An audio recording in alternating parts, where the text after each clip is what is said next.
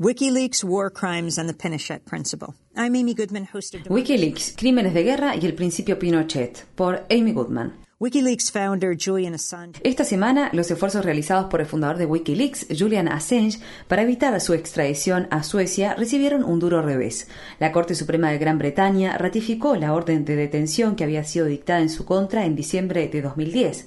Tras anunciar una decisión dividida de 5 contra 2, los magistrados sorprendieron a muchos especialistas en cuestiones jurídicas al otorgar a Assange la posibilidad de apelar su fallo.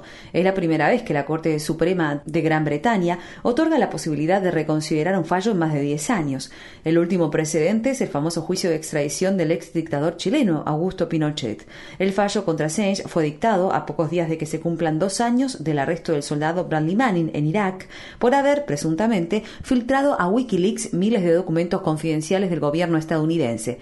Ambos casos nos sirven para recordar que en la mayoría de los casos, mientras los denunciantes sufren, los criminales de guerra se salen con la suya. Assange has not been charged with any crime. Assange no ha sido formalmente acusado de cometer ningún delito y, sin embargo, ha permanecido en arresto domiciliario desde que hace casi dos años Suecia emitiera una orden de detención europea.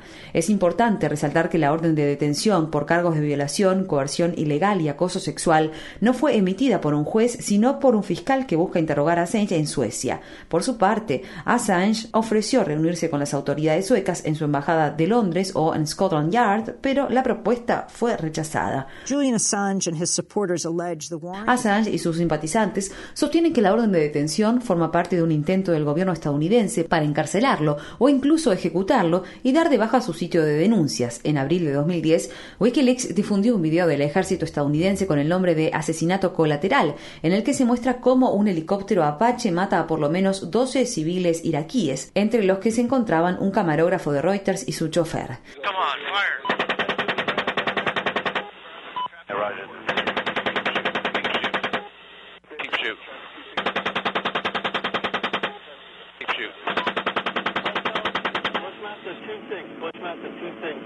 We need to move time now.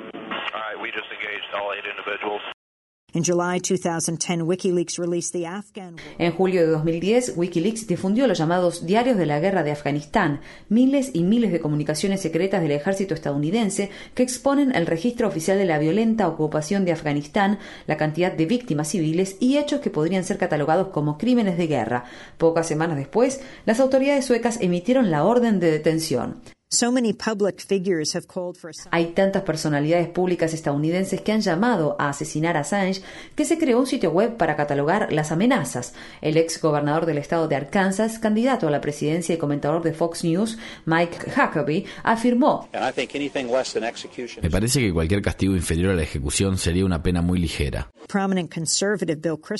Asimismo, el prominente conservador Bill Kristol declaró por qué no hacer uso de nuestros diversos recursos para hostigar, secuestrar o neutralizar a Julian Assange y a sus colaboradores donde sea que estén. Death threats from right-wing ideologues are one thing. Las amenazas de muerte proferidas por ideólogos de la derecha son una cosa. Sin embargo, lo que más preocupa a Assange de su extradición a Suecia es que ello pueda derivar en una extradición a Estados Unidos.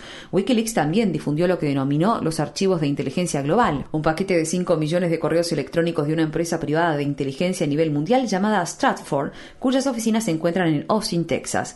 El 26 de enero de 2011, el vicepresidente de inteligencia de la empresa, Fred Barton, escribió en un correo electrónico: No publicar, tenemos un auto de procesamiento secreto contra Assange, por favor, proteger.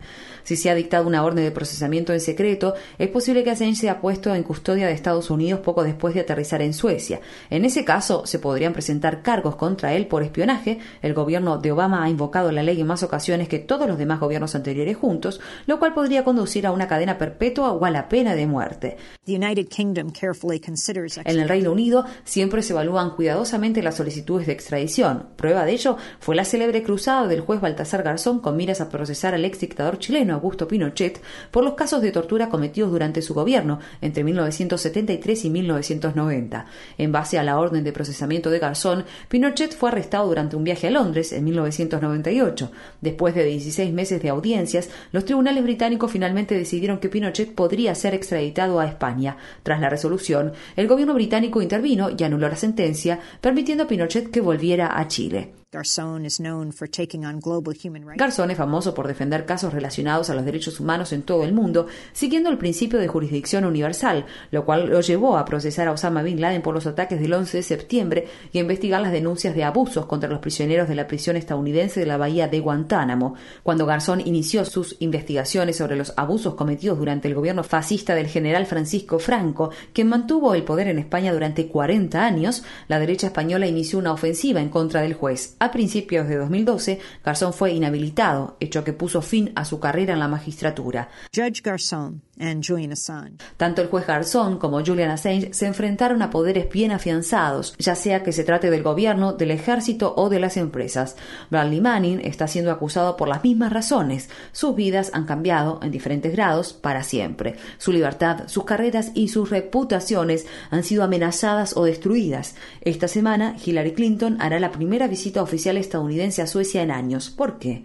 ¿Qué papel está jugando el gobierno estadounidense en el caso Assange?